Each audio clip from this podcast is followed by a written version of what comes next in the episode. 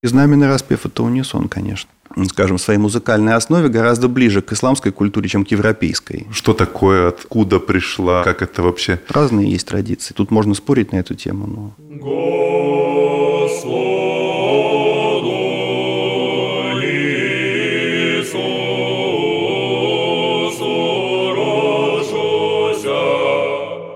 Здравствуйте, дорогие друзья, наши, смею надеяться, многочисленные постоянные зрители и те, кто впервые наткнулся на нас на просторах интернета. Напоминаю, что вы смотрите проект «Созвучие времен», и тема нашего, нашей сегодняшней беседы – византийское церковное пение. И в гостях у нас замечательный э, специалист в этой области Павел Антонов – Э, регент, хармейстер, дирижер, преподаватель Московской консерватории и мой давний друг. Здравствуй. Привет, Игорь. Стоит вспомнить... Э, ну, во-первых, расскажи о себе. Э, я уже что-то сказал, но, возможно, что-то стоит добавить. Я занимаюсь византийской музыкой 20 лет, и начинали мы с тобой вместе. Как ты, наверное, хорошо помнишь, благодаря настоятелю Александрийского подворья Владыке Афанасию, который э, много лет служил в России и был нашим наставником. Вот. Последние годы наши пути разошлись, вот, но я продолжал этим заниматься. И э, именно последние годы как раз больше внимания уделял э, как бы, изучению теории этой музыки, этого пения.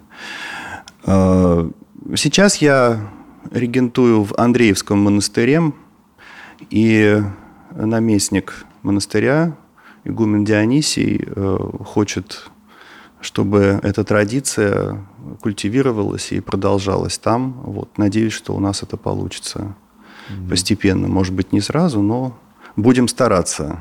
Угу. Ну, э, вот интересно, что нам известно на сегодняшний день э, об истоках византийского церковного пения, насколько Э, эта традиция в неизменном виде дошла до нас или, может быть, э, претерпевала какие-то модификации? Э, безусловно, эта традиция менялась, и менялась она очень сильно. Я думаю, что все исторические данные, безусловно, доступны. Я скажу несколько слов буквально. Во-первых, до X века эта традиция не записывалась, передавалась устным путем от учителя к ученику. Потом появились э, записи, э, потом в XIV веке началась новая эпоха, эпоха композиторов, милургов, как их называли.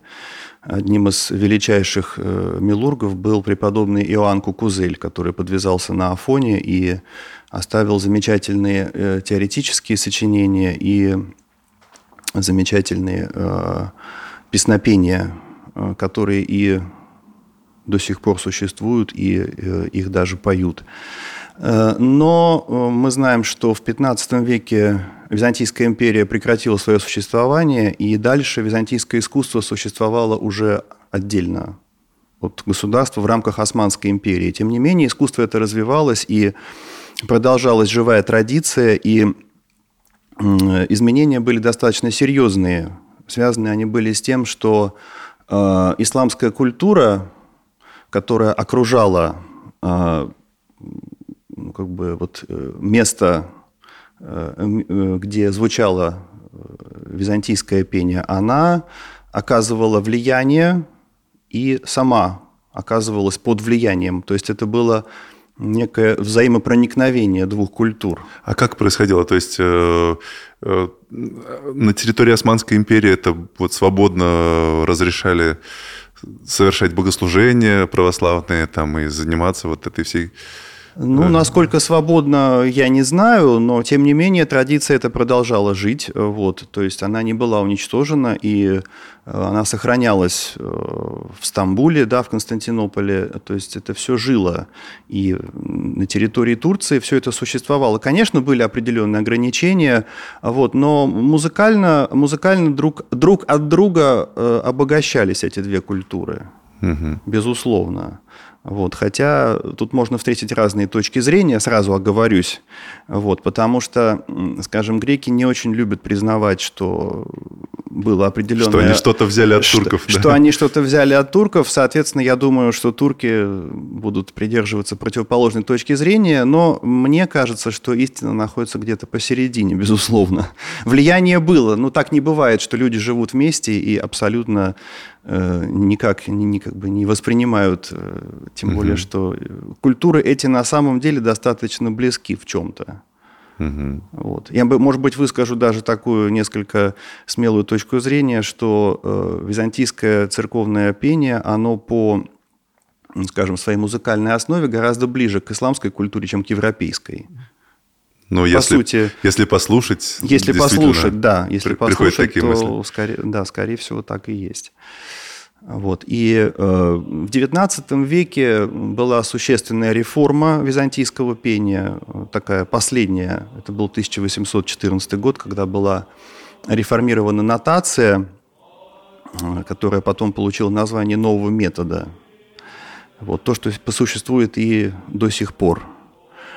Э, так что все это жило и живет и существует до сих пор вот, хотя самой Византийской империи уже 500 лет как не существует. То есть можно сказать, что византийское пение в том виде, в котором, э, скажем так, оно явилось источником для русской церковной традиции, и то византийское пение, которое сегодня мы можем услышать вот это несколько разные вещи. Это, безусловно, разные вещи, конечно. Вот, к сожалению, нет записей X-XI века, и мы не знаем, как пели те греческие певцы, которые пришли на Русь после крещения. Угу. А записывать начали когда примерно? Записывать Ну, я на... имею в виду вот на, на как бы нотировать, знаками, нотными, нотировать, да, нотировать. нотировать. Ну, считается, что нотировать начали где-то примерно с X века, ну, плюс-минус. Вот как раз именно в тот период, когда произошло крещение Руси. Угу. Вот. Но нотация претерпевала тоже сильные изменения. То есть была угу. там древневизантийская нотация, средневизантийская нотация. Ну, до нас дошли примеры вот древневизантийской нотации? Э, эти примеры дошли. Другой вопрос, что мы точно не знаем, как это петь сейчас. Mm. То есть это настолько сильно отличается графически? Я думаю, что это сильно отличается, вот, потому что мы не знаем, как, как... Графически это серьезно отличается, да. Изменения mm-hmm. там произошли достаточно сильные, да, безусловно. Ну, не то чтобы разные традиции, но не могло пройти тысячу лет и ничего не измениться. Так, mm-hmm. так не бывает. Безусловно. Так было, так было и в русском пении, так было везде. То есть так не бывает, что традиция сохраняется. Тем более, что были такие серьезные исторические потрясения mm-hmm. за этот период. Ну, э, хорошо. А вот очень интересно, э, ведь мы же восприняли и религию, и певческую традицию от Византии. А, вот насколько можно найти какие-то аналогии вот на этапе вот самых истоков? А, как-то мы можем проследить это, как это пришло, в каком виде, как модифицировалось у нас на нашей земле. А, вот э, я, например, обратил внимание, что тексты сами тексты богослужебные, они, в общем-то, ну, практически дословно переведены, то есть аналогия стопроцентная почти, ну или даже просто стопроцентная. Что касается пения? Э, знаменный распев в том виде, в котором он э, начал нотироваться, э, безусловно, он имел больше общего с византийским пением, чем сейчас. Э, потому что и знаменный распев менялся, и э, византийское пение менялось. Знаменный распев э, имел э, некоторую близость к э, древней форме. А вот эта система ладов, которая, я так понимаю, соответ... вот тут я уже боюсь, так сказать, где-то что-то не то сказать, но поправь меня, пожалуйста. Я, я так понимал, что лады соответствуют глазам в, там, отчасти. Ну, вот в да, традиции. система глазов, система глазов – это система музыкальных ладов. Система музыкальных то ладов. То есть вот то, что мы в музыкальной школе учили, Дарийский, да, далее. да, то это, это все так, но проблема в том, что мы учились э, темперированным ладам. Ага. То есть мы учились ладам, которые строятся на пианино. А это лады не темперированные нетемперированный. То есть там интервалы, которые не знакомы э, в европейской музыке. Мы, э, которых нет на клавишах. Которых да? нет на клавишах. Точнее, там есть э, один единственный звукоряд, который чисто в теории, скажем так, совпадает с э, нашим темперированным мажором. Но все, все звукоряды, они гораздо более сложные. И каждый глаз – это определенный звукоряд. А иногда не один звукоряд, а даже два или три в каждом глазе. Как, вот. как, как как их различать внутри одного глаза? Ну, вот это, э, это уже устная традиция. Нет, есть запись для этого, естественно. То есть угу. это все указывается в записи, но это устная традиция. Э, устная традиция, она играет очень большую роль здесь, потому что это слуховой опыт. Должен быть слуховой опыт. Если человек учит только э, теорию, он может очень хорошо ее выучить, но он не сможет это воспроизвести, он обязательно должен слушать, петь и как это, как это делается, как это звучит. То есть иногда, скажем так, иногда э, пишется э, в теории одно, а поется несколько иначе. И если ты не знаешь, как это надо спеть по сравнению с тем, как написано, то будет звучать не то. Это прямо напоминает э, соответствие между платоновским миром идей и реальным миром. То есть вот есть некая идеальная математическая модель, условно, и да. вот живые феномены, да? Да, есть учебники, просто есть теоретические работы по византийскому пению, есть угу. учебники, вот, но там не указывается как бы то, что ты должен знать, но там невозможно передать, как это все должно звучать на самом деле. Это передается от учителя к ученику все равно. Все равно каждый должен слушать, слышать и воспроизводить это э, в соответствии тем, как его научил э, его наставник, там, или тот, тот, на кого он ориентируется. Но ведь, э, если продолжать аналогию со знаменным пением, в общем-то, эта крюковая запись тоже, она без вот этого устного слухового опыта, она тоже ну, не дает полного понимания. Безусловно, безусловно, обязательно. Знаменная традиция в этом смысле точно такая же. То есть надо обязательно слушать. Вот. Но традиции существуют разные, конечно, разные школы, да, и знаменный распев по-разному поют. Даже живые носители традиции поют по-разному. Точно угу. так же и Э, византийскую церковную музыку живые носители этой традиции поют по-разному. Угу. То есть, если послушать, как поют, э, допустим, э, в Стамбуле, да, в Константинопольском патриархате, как поют где-нибудь в Салониках и как поют на Афоне, это будут совершенно разные вещи. Ну, не то, что совершенно разные, но это будет не похоже. Но они соперничают между собой, говорят, что вот у нас истинная традиция, а у других нет. Эм, не знаю. Ну, думаю, что есть какие-то, наверное, у них э, точки зрения на этот счет, но чтобы кто-то один претендовал на вот всеобъемлющую полноту, наверное, такого нет. Просто есть разные школы. Угу. Есть разные школы.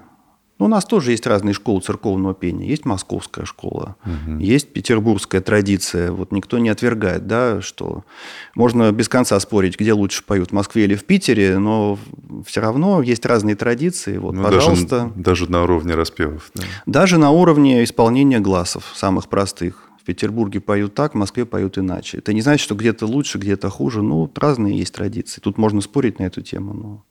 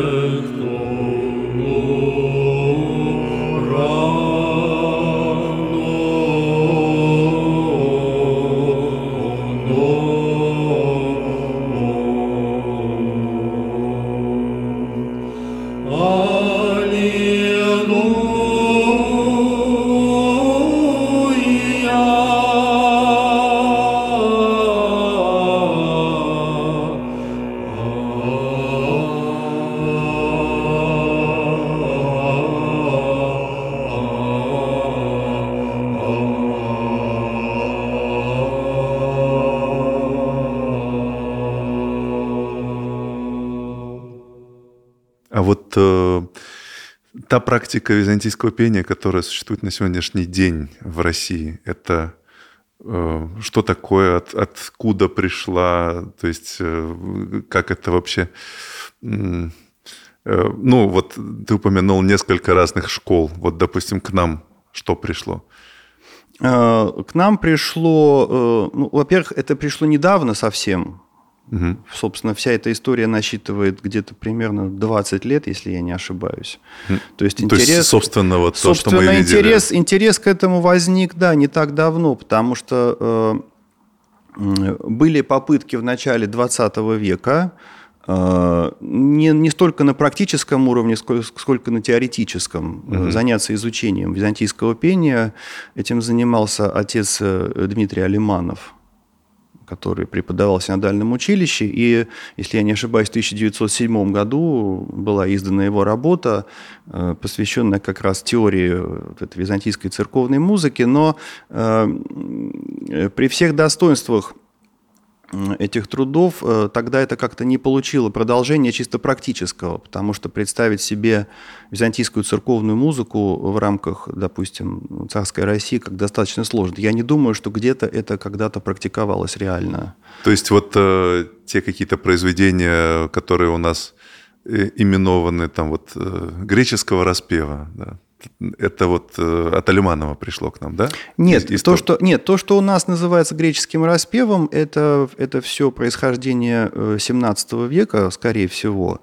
То есть это записывалось в середине или в конце 17 века, возможно, даже от каких-то настоящих греков, носителей, но это распев, претерпевший э, очень существенные изменения, ну, как бы переосмысление в рамках русской традиции. Во-первых, они были диатонизированы, во-вторых, они были вставлены в определенный, скажем так, размер, там, лад, метр, и поэтому греческий распев, э, если мы сейчас возьмем песнопение так называемого греческого распева наши, они вполне звучат э, вполне по-европейски, тонально, ничего такого особо греческого в них нет. Я помню, что владыка Афанасий э, несколько удручен был э, тем, что мы называем греческим распевом. Ну вот да, но это, это не похоже на греческое пение, действительно. Греческое, греческий, греческий распев настоящий – это совсем другое. Вот. Так вот, э, интерес, собственно, к этому возник э, где-то на рубеже, э, наверное, вот веков, то есть около 20 лет назад. Вот, когда в Москве появилась школа, э, основанная Константином Фотопулосом, вот, она и по сей день существует. Э, примерно в то же самое время началось э, вот, на Александрийском подворье у нас византийское пение. Правда, это было начало чисто практический характер, то есть мы теорией мы не занимались, к сожалению. Это сейчас я могу уже отметить. на, на то были свои объективные причины. Вот. Потом в других местах тоже стали какие-то появляться такие очаги, скажем, в Твери, в Николо-Мальском монастыре, где сейчас такой большой центр византийского пения, в Петербурге, э, в Екатеринбурге, где-то еще в отдельных каких-то там монастырях, э, скитах. То есть этот интерес, он, в принципе, живет. Э, я не, я не хочу сказать, что у византийского пения какое-то колоссальное большое будущее. Все-таки это культура достаточно специфическая, но Э, могу сказать, что оно нашим прихожанам, э, не конкретно там, где я регентую, да, а вообще, в принципе, русским людям, оно э, достаточно доступно. То есть многие считают, что эта культура вообще совсем чужая, недоступная и абсолютно как бы чужеродная, но думаю, что это не так, это не совсем так, потому что и болгары поют, и сербы поют, и, в общем-то, на славянской почве э, эта культура э, существует. Ну, многие говорят, что она э, именно такое пение вводит в особый в особое молитвенное состояние, то есть это... Э, ну, с этим можно спорить. Ну, это субъективное Это субъективно, да. да. Кто-то любит молиться под всеночную Рахманинова, кто-то любит молиться под обиходные глазы, кто-то любит молиться под византийское пение. Тут вот я э, тут очень осторожно к этому отношусь, хотя объективно, да, эта музыка, она существует, точнее даже не музыка, а это пение церковное, оно исключительно для молитвенных для молитвы существует оно. В контексте богослужения. В контексте богослужения, безусловно. Остается ли византийское пение византийским, если э, исполняется не на греческом языке, а на каких-то других? Остается. Оно остается, потому что понятие византийское пение включает в себя не только э, греческую культуру, оно распространилось шире. И некоторые специалисты утверждают, что даже более архаичные формы, скажем так, э, более древние формы в их нетронутом виде сохранились не столько в Греции, которая Э, ну и вообще не столько на, вот в тех балканских странах, которые были под властью Османской империи, сколько, например, в Румынии. Румынии. В Румынии, да. В Румынии тоже практикуется византийское пение. Точнее, оно там является господствующим. Угу. Вот, хотя там поют на румынском языке. Но Румыния э, – это территория, которая не находилась под непосредственным влиянием Османской империи и, соответственно, не претерпела такого культурного влияния. Угу. И поэтому есть такое мнение, что вот, э, например, византийское пение в румынском изводе, оно в каком-то смысле, может быть, более даже сохранно с тех давних пор, чем, скажем, современное греческое или болгарское там, или еще какое-то. А записывают как? То есть вот э, в Румынии там невмы? Записывают невмами, записывают везде невмами, но языки везде разные. То есть в Болгарии записывают э, церковнославянским, да, там, э, хотя там поют и на церковнославянском, и на болгарском. Угу. Вот, румыны поют по-румынски. Э, конечно, это большая проблема. В каком плане? Все-таки византийское пение, оно изначально предполагало греческий язык. Вот эта форма греческого языка, она подходит угу.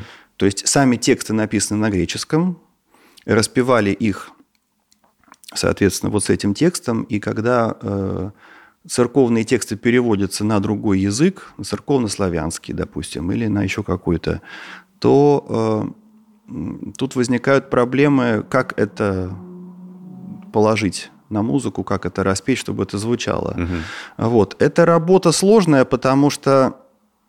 Количество слогов? Не совпадает или какие-то не, другие? Да, есть, есть несовпадение. Ну, представим себе перевод, например, стихотворения. Угу. Если это перевод стихотворный, то это получается нечто адекватное. А если мы стихотворение взяли и перевели прозой, дословно. мы, мы дословно, пусть даже это очень хороший по смыслу перевод, но мы потеряли форму, мы потеряли, э, потеряли рифму, угу. потеряли вот этот вот строй и это то, что случилось с, много, э, с, многими, э, с многими нашими текстами богослужебными, которые в оригинале были написаны в определенном размере, может быть, не стихотворном, но в определенном каком-то литературном размере. Потом э, это все переводилось. Э, ну, мы знаем, что там Кирилл Мефодий переводили, но ведь э, переводили не только они, переводили разные люди, и это все был очень длительный и долгий процесс. Угу. Поэтому качество наших текстов, оно очень разное бывает. Угу. Мы не знаем всех имен. Кто-то перевел очень хорошо, кто-то, может быть, не очень хорошо перевел. Из своего опыта я могу сказать, что я сравнивал некоторые тексты богослужебные и к некоторому разочарованию убеждался в том, что э, у нас э, есть переводы, которые, ну, скажем, не соответствуют. Не соответствуют э, тому, что сейчас, допустим, поется и читается в Греции. Тут другой вопрос, у кого что поменялось. Угу. Это отдельный разговор, потому что и в Греции менялись, редактировались тексты, Угу. И у нас они менялись и редактировались. И вот эти изменения, благодаря чему они возникли, ну, это уже отдельный разговор такой. Благодаря чему возникли расхождения. Расхождения, да. Кто поменял? кто, кто больше поменял? Мы поменяли, они поменяли, но есть расхождения. Вот. И сейчас, когда пишут, э, ну, как бы вот это вот э, расписывают для пения византийского церковно-славянские богослужебные тексты, Э, то это сложная работа. Есть корпус болгарских книг, сербских. У них есть свои достоинства, есть свои недостатки, безусловно. Сейчас, когда пытаются это делать заново, э, нужен э, многолетний опыт. То есть Э, я считаю, что не, э, нельзя вот так вот взять, допустим, ну даже зная грамматику и зная все правила, вот сесть за стол и написать, и все, и это готово. То есть ты должен написать, ты должен это в храме э, Прости, спеть. Ты, ты, ты сейчас говоришь про расшифровки, э, вот, э, цель которых э, записать нотами, да, привычными, или, или о чем? Нет, я говорю про э, опыт написания э, византийских песнопений невмами, невмами на церковно-славянском языке. Но на других языках. Но ага, на другом да. языке, угу. да, потому что есть ведь и не только, я знаю, что и на английском э, есть э, образцы, там, есть в Америке какие-то приходы, которые практикуют византийское пение, они там по-английски по пишут. То есть языки разные используются, и вот э, эта работа, она требует многократной проверки в богослужебных условиях. Mm-hmm. Потому что иногда бывает так, что человек написал, вроде все правильно, вроде все даже соответствует, там, может быть, оригиналу греческому, потом начинаешь это петь и понимаешь, что вот как-то оно вроде ну, как-то не идет. Кривенько. Криво, да, не подходит, что-то не клеится, что-то надо поменять. То есть, э, чем хороши греческие образцы, ну, я говорю про классические, mm-hmm. да, в книге сейчас, что там это все все-таки проверено уже, тексты mm-hmm. проверены, и ну, если брать, не, там, не, не брать э, опыты 20 века, да, там, хотя там были уже разные всякие варианты, вот, если брать э, книги, скажем, там, 18 века, даже 19, то все-таки это уже многократно проверено и, и пропето, и, так сказать, освящено церковной традицией. А, а сейчас, когда это пишется, то э, сказать о том, хорошо или плохо это написано, ну, может быть, через 10 лет, может быть, через 20, не знаю. Угу. Это надо много раз, много раз на службе попеть, и тогда будет понятно. То есть в этом смысле Э, жизнь и постепенное видоизменение такой традиции – это вполне естественная вещь. Да, безусловно. Так оно и было. Все менялось. Просто в греческой традиции это веками э, выкристаллизовывалось. А э, то, что делается сейчас у нас, ну, как бы есть два пути. То есть можно взять корпус болгарских и сербских македонских книг – там, в принципе, расписан практически весь годовой цикл. Угу. Да, там есть определенные недостатки, там есть определенные, может быть, ошибки с точки зрения грамматики. Вот так э, утверждают те, кто знают правила, так сказать, э, написания этих текстов. Вот. Но, по крайней мере, эта традиция проверенная уже, в рамках болгарского, сербского, того же македонского пения. Вот. Есть другой путь э, э, написания новых текстов.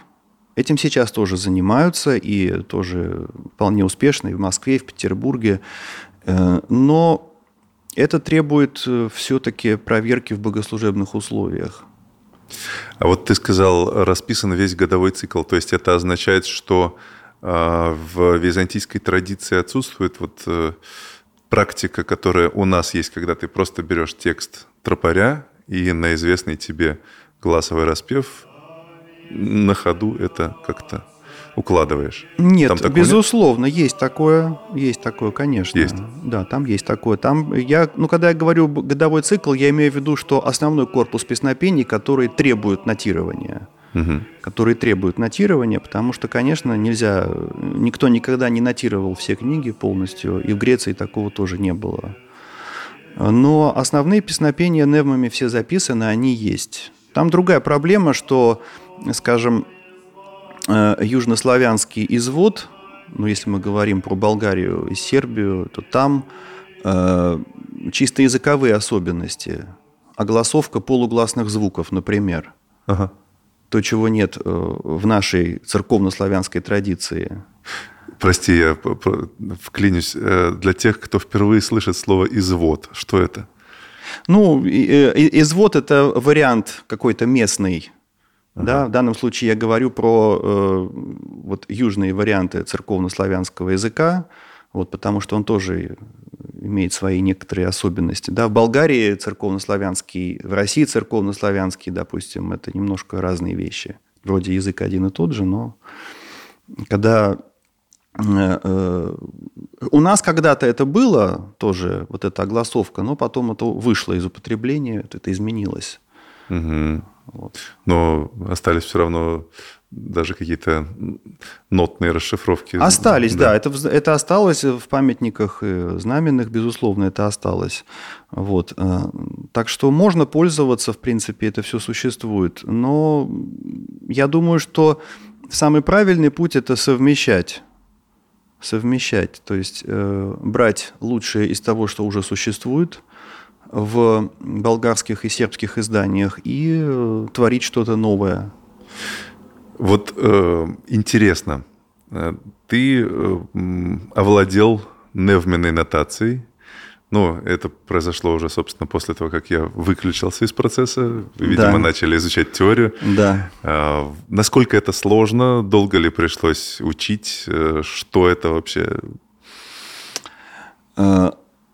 Лучше всего учить с белого листа. Это утверждают все.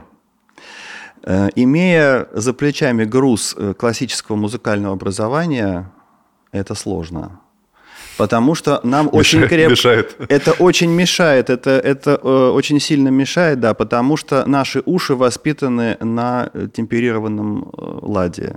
Угу. Вот. Э, несколько лучше обстоит дело у скрипачей, у тех, кто имеет дело с нетемперированными инструментами. Угу. Вот. Но поскольку мы учились на пианино играть, то наши уши настроены на тон-полутон в темперированном варианте. Угу. Поэтому это сложно. Ты должен постоянно себя преодолевать. То есть заставлять, с точки зрения европейской музыки, заставлять петь немножко фальшиво в определенную сторону постоянно и абстрагироваться от клавиатуры, которая у тебя перед глазами стоит. Вот, поэтому человек, который учится этому, не имея опыта общения с роялем, наверное, у него это получится лучше. Ну, по крайней мере, так утверждают педагоги. Но вот в, на Александрийском подворье были же такие люди, которые не имели классического музыкального образования, а обучались византийскому пению э, на фоне, допустим, да? Есть... Э, да, ну вот меня учил человек, который имел, скажем так, э, начальное классическое образование, но на виолончели. Ага. Все-таки. Вот, и у него слух был воспитан несколько иначе. То есть ему это проще давалось. А поскольку у меня такого опыта не было, то это сложно. Это сложно не мыслить клавиатурой. Э, а если говорить о времени изучения, то это по-разному, очень по-разному. Кто-то может нотацию за год выучить. Но нотацию можно выучить достаточно быстро. Угу. Благодаря вот той самой реформе 1814 года. Она упростила. Она упростила существенно, да, там стало меньше знаков, и поэтому э, учить знаки стало проще. То есть, скажем, выучить эти знаки проще, чем выучить, допустим, знаменную нотацию сегодня. Угу. Вот. Но если ты выучил графику, это еще не значит, что ты начал это петь. Вот дальше происходит э, очень долгий процесс впивания впевания, самых, начиная с самых простых песнопений, воспитание слуха в этой традиции. И это очень тяжело. Особенно тяжело э, совмещать занятия э, византийским пением с занятиями классической музыкой. Ну, нет, это возможно. Э, вот могу привести конкретный пример. Э, до недавнего времени еще пел Э, в Константинопольском патриархате такой замечательный протопсалт э, Леонидас Астерис. Он имел классическое музыкальное образование, он учился вокалу у, насколько я знаю, у Фишера Дискова в свое время и у Питера Шрайера. Ну, это прям выше только звезды, да, как да. говорится. Пел в Стамбульской опере классические арии, вот. И при этом он был протопсалтом, и считается одним из э, лучших интерпретаторов византийской музыки в конце 20 века. То есть он воспринял эту традицию и э, умел петь вот как-то, как-то, как-то. Он, конечно, не совмещал пение в опере с пением в церкви, то есть это были, наверное, разные периоды его жизни, но тем не менее он э, умел, видимо, петь и то, и другое как-то. Но вот... сохранились, наверное, записи. Есть и, записи, и, да. И арий. Э, и... Ну вот насчет арии не знаю, не слышал, тут врать не буду, вот, но записи его церковного пения, их очень много, и это действительно слышно, что человек владеет этой культурой, что он э, это воспринял действительно вот как-то так вот э, по-настоящему аутентично во всей полноте. А насколько слышно в его звучании э, вот, академическая вокальная школа? Э, она слышна, но она все-таки трансформирована. Это не классический вокал. Угу. Византийское пение не предполагает э, вот такого классического вокала в нашем понимании. Это немножко другое. Хотя классический вокал э, не мешает этому, как мне кажется. Хороший классический вокал, он вообще помешать ничему не может. Ну, Но это мое личное мнение. Я может... абсолютно буду поддерживать это мнение, да, поскольку все-таки тоже учился этому. А вот такой вопрос возник. То есть, если, допустим, вот ты выучил невмы на греческом языке, то есть ты можешь взять любую книгу там на сербском языке или на болгарском и будешь понимать, что там написано, да? То есть сможешь спеть, ну, если знаешь, как читается. Да, да. То есть не, не, не нужна специальная дополнительная подготовка? Специальная не нужна, нет. Там будут те же самые знаки, э, там будет церковно-славянский язык, ну вот с некоторыми особенностями, о которых я сказал. Угу. Вот, но можно брать и петь. Угу, угу. То есть в, в самом этом значке много этих знаков, во-первых? Сколько их? Их не так много, их несколько десятков. Если суммировать вообще все знаки, которые выражают и интервальную структуру, и знаки выразительности, и знаки темпа и времени, то это, в общем, ну, обозримое количество вполне. Вот. Mm-hmm. Учить это не так сложно. Это не так сложно, это, это возможно. Э, значок, обоз... ну вот знаки, э, там есть абсолютная высота звука или это просто скорее направление мелодии? Нет, нет, там нет абсолютной высоты звука. Э, знак выражает интервальную структуру, интервал по отношению к предыдущему знаку. Точно так же, как это и в знаменной нотации. То есть ты не можешь вот с середины начать и... Можно. Для этого там существуют специальные э, знаки, конц, ну, как бы, на которых кончается предыдущая фраза. Хотя, хотя э, в более древних э, изданиях этих знаков нет. И поэтому, если ты смотришь в какую-нибудь очень старую книжку, там с середины начать невозможно, если ты не знаешь песнопение наизусть. Можно ага. только сначала. Потом стали добавлять вот эти вот э, знаки окончания фраз, ну, да, чтобы было проще певцам ориентироваться, там ты или не там поешь. Я в некоторых расшифровках э, знаменного пения встречал как бы в начале разделов э, такие типа опорные ноты. Там, допустим, написано фа, ну, выглядит как бревис, и там э. И я понимаю, что ну, она не должна здесь звучать. То есть, видимо, это, очевидно, расшифровщик Эм, не знаю, какой-то вот ориентир звуковысотности тоже, тоже написал, то есть который, ну, не нужен в данном случае, да, то есть... Ты имеешь в виду нотные расшифровки? Да, знаменные? нотные, нотные, конечно, да. Ну, нотные расшифровки, да, они, они относительные, к сожалению, все относительные. Я просто этим сам очень много занимался, и э, я начал именно с этого, вот. Я понимал, что нельзя, ну просто другого не было выхода, надо было как-то практически это все делать, и я переписывал нотами, пока не знал нотацию, но, естественно, ноты не передают это.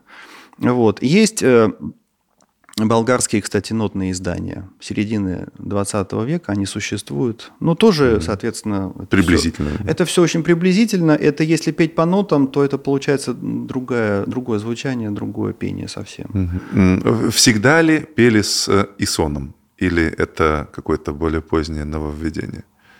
Ну, для начала, наверное, нужно сказать, что такое исон. Исон – это выдержанный звук, да, то есть голос, который поет выдержанный звук. В, в каком-то смысле ориентир тоже, да? То есть... Э, да, это, это звук, э, ну, как бы считается для того, чтобы поющий мелодию не потерял ориентир, вот этот опорный тон, то, что в европейской музыке называется тоникой, угу. да, то, на чем ты должен закончить в результате, куда прийти.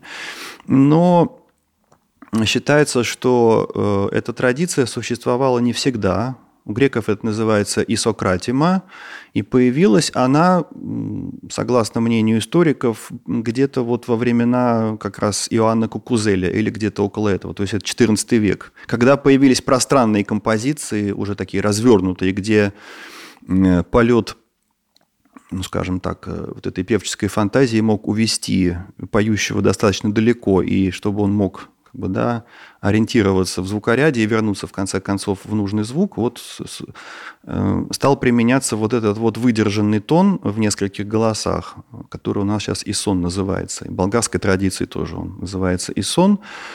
Но я знаю, что э, многие такие вот классические исполнители, в том числе, скажем, протопсалты 20 э, века, первой половины, они пели и без Исона. То есть это не обязательно было. Он мог быть, он мог и не быть.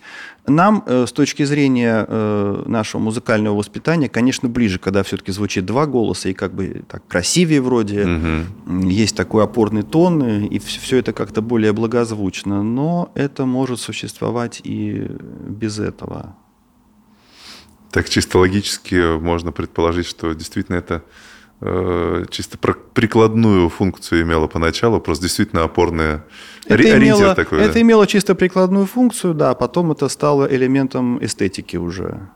Угу. Сейчас без этого так это трудно это воспринимается, вроде как чего-то не хватает. Угу, угу. А вот есть ли э, предположение на тот момент, когда пришла византийская музыка вот на, в Россию, она была уже с Исоном или еще одноголосной? Я вот все пытаюсь копнуть, так сказать, вот э, как так получилось, что тут, тут вроде с Исоном, а знаменное пение без, и вот... Э, ну, ну вероятно, э, вероятно, все-таки это было без Исона на тот момент, угу. и классическое знаменное пение, оно, конечно, одноголосное. Угу. Хотя практикуется его исполнение с Исоном. А вот но... это что? Это уже наши современные наработки или так было в свое время? А, ну, я, конечно, не такой глубокий специалист, но дерзну сказать, что, наверное, все-таки да, это вот э, уже какие-то такие веяния последнего времени. Знаменный распев – это монодия по своей природе, вот, и он не предполагает этого. Знаменный э, распев – это, конечно, унисон. И древнее византийское пение, оно было унисонным, и ну, в тот момент, когда из него рождалось знаменное пение уже на русской земле, вот, это был унисон, который потом э, в Византии был дополнен вот этим вот голосом, угу. а в русской традиции э, ну, тут спорный вопрос. Ну, несколько по-другому развивалось, да? По-другому это все развивалось, да. Все-таки знаменный распев – это унисон, конечно.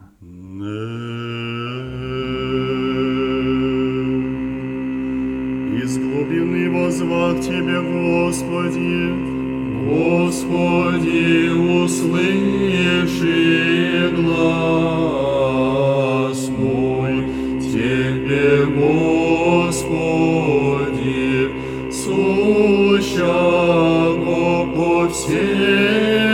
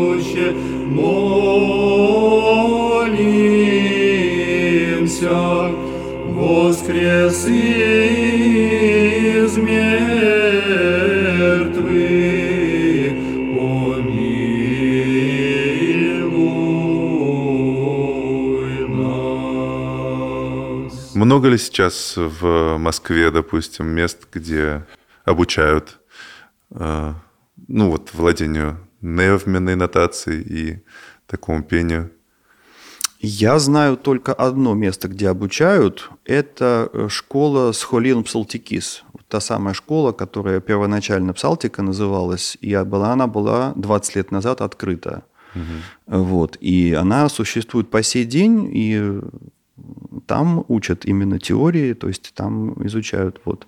Ну, я не дерзну сказать, что прямо нет ни одного места, где... Ну, если говорить про школы конкретно, да, а так, может быть, какие-то отдельные люди в формате там каких-то частных уроков. Это наверняка тоже существует. По крайней мере, я таких людей знаю.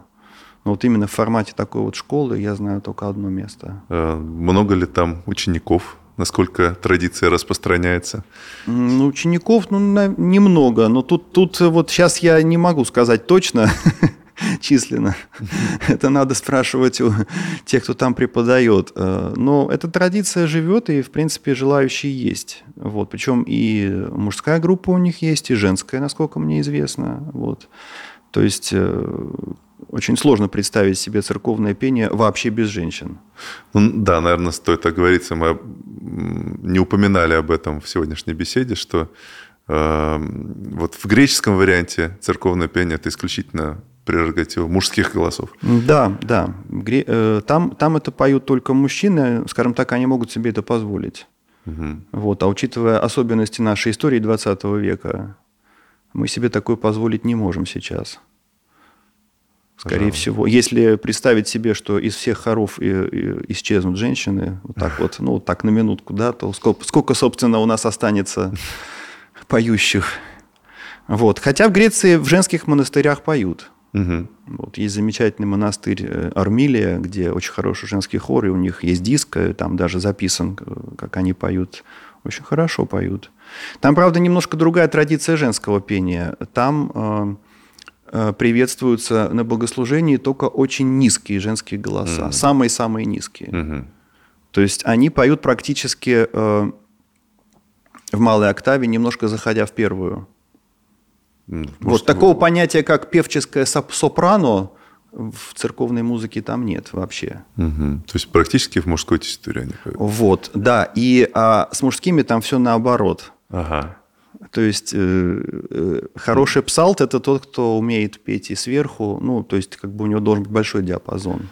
Очень похоже на традиции эстрадной музыки. Да, да, в, чё, в чем-то да. Представь, представить себе классического баса, например, в роли византийского исполнителя, но только если он такой с человек, хорошими верхами. С хорошими верхами, с хорошим диапазоном, то да, тогда да. А вообще это в основном что-то типа баритона или тенора в переводе на наш язык, вот, с большим диапазоном голоса и с такими хорошими дыхательными возможностями непременно. Угу. А какие места есть в Москве или, может быть, ты знаешь, Петер, в Петербурге, где достаточно аутентично вот это все э, можно послушать на богослужении, придя? Ну вот кроме школы, которую я упомянул, э, они поют в разных храмах в Москве. Mm-hmm. Вот есть э, есть ансамбль Московской консерватории «Асматикон», которые э, практикуют, но они занимаются э, больше э, таким концертным, пожалуй, исполнением, чем богослужебным. Вот. Э, есть э, в Твери Никола Малинский монастырь, где э, эту традицию сохраняют и э, культивируют и всячески развивают. Вот, вот пожалуй, там. Есть в Петербурге хор э, Пахоми Логофет. Э, тоже интересный опыт. Тоже больше концертная, да? Нет, они поют и на службах, и, и выступают, насколько я знаю, но, наверное, больше все-таки на службах. Вот. Э, что касается Никола Малицкого, то у них там вообще постоянные богослужения, именно вот, и даже по уставу. Угу. Вот Поют этому... на греческом языке? Или и на... на греческом, и на славянском, и угу. служат по вот этому уставу. Там устав, э, это то, о чем, собственно, я еще не говорил, что там требуется особый устав службы, угу. чтобы это все полноценно звучало и как бы адекватно воспринималось, нужен немножко иной устав богослужения. Насколько сильно иной? Э, если говорить про вечернюю службу, то достаточно сильно иной. Если про литургию, то не в такой степени. Э, то есть устав, который принят сейчас в грекоязычных православных церквах, там другая ситуация. Он был принят в конце XIX века и он достаточно сильно отличается от того устава, который сейчас в русской православной церкви принят. И вот в Твери как раз они практикуют службу именно по такому уставу. Когда-то у нас на Александрийском подворье тоже шли службы по этому уставу. Но тут должно быть какое-то, скажем так, э, взаимопонимание, во-первых, духовенства, во-вторых, э, и прихожан, и всех, чтобы, ну, как бы, чтобы все это как-то приняли, потому что службы достаточно сильно отличаются. Вот. Я не могу сказать, что это вот всем так безумно и с первого раза нравится, но к этому надо как-то прийти, и это должно идти от какого-то такого обоюдного желания всех молящихся. Вот если им это э, как-то удобно молиться таким образом, вот тогда это хорошо. Ну, то есть действительно получается это какой-то такой единый организм, то есть вот э, именно такое пение, именно такая служба. Да, такое пение, оно предполагает, предполагает несколько другой устав богослужения. Вот. Это чисто технический момент, потому что там есть вещи, которые должны читаться, а они у нас поются. И есть, наоборот, такие вещи, которые в нашей традиции поются, а там они должны читаться. Ну вот, э, скажем, если человек ходит в храм, он знает, что на литургии, скажем, всегда поется символ веры и «Отче наш». Угу. Это поет весь храм, это поют все люди, это считается ну, такой как бы неотъемлемой частью общенародного пения. Угу. Вот. А в традиции византийского пения э, не поется ни то, ни другое. То есть это читают. И когда человек попадает на такую службу, ему это кажется странным. Ну как это? Взять всем храмом, не спеть символ веры на литургии, да, да. или не спеть «Отче наш». У них это не принято. У них это либо кто-то один читает, либо там какой-то член общины или кто-то из, э, может быть, младшего духовенства. Ну вот э, другая традиция. Наверное, в завершение, может быть, нашей беседы хотелось бы как-то понять, может быть, перспективы этого интересного направления. То есть, что это? Это какая-то живая история, которая развивается и э, имеет будущее свое, или это все-таки больше какая-то музейная история и какая-то просто прихоть э, настоятеля конкретного храма. Вот что ты думаешь на эту тему? Э, я думаю, что это э, все-таки не совсем археология. Это может иметь продолжение, но это никогда не будет каким-то господствующим направлением в России. Это надо понимать. Потому что, э, к сожалению, э, люди, которые занимаются э, византийским пением или знаменным пением, или там строчным пением, они очень часто ну, как бы страдают такой некоторой, некоторым неприятием всего остального. То есть считается, что, допустим, человек, который поет византийскую музыку, должен обязательно ненавидеть портесное пение – вот. Или человек, который поет там э, Портес, он должен не любить знаменный распев. То есть вот что-то одно, либо то, либо то. Э, я не могу отрицать того факта, что русская церковь уже три с половиной века молится под портесное пение. И при этом у нас были великие святые и великие духовные достижения за этот период. Это нельзя забывать, что, допустим, Серафим Саровский, он не слышал византийского пения и Знаменного, скорее всего, не слышал тоже. Вот, тем не менее, видите, можно, можно как-то святости достигать и без этого. Вот. Но, с другой стороны, э, византийское пение э, в России, дум, э, я думаю, что имеет перспективы, потому что я вижу определенный интерес у людей. Не музыкантов, не специалистов, не палеографов и не археологов, а именно у простых молящихся – которые э, могут это услышать, оценить именно с точки зрения соответствия духу молитвы на богослужении. Поэтому думаю, что э, это традиция, которая достойна того, чтобы ее продолжать, изучать и развивать. Ну что ж, Паша, спасибо большое. Было очень приятно побеседовать. Много нового для себя узнал. Надеюсь, что и наши зрители и слушатели тоже почерпнули для себя много интересного. Будем ходить на богослужение, слушать византийское церковное пение, а также, конечно же, русское православное церковное пение. Смотрите и слушайте следующие выпуски нашего проекта. Всем пока.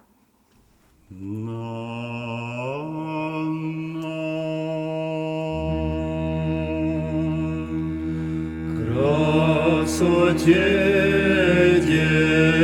детства Твоего и пресветлой чистоте Твоей. Гавриил удивився, вопияшете Богородице, уйти похвалу, принесу достойную, что же возыменую Тя, недоумеваю и ужасаюся, тем же, яко повелен бы хлопиюти, радуйся, благодатная.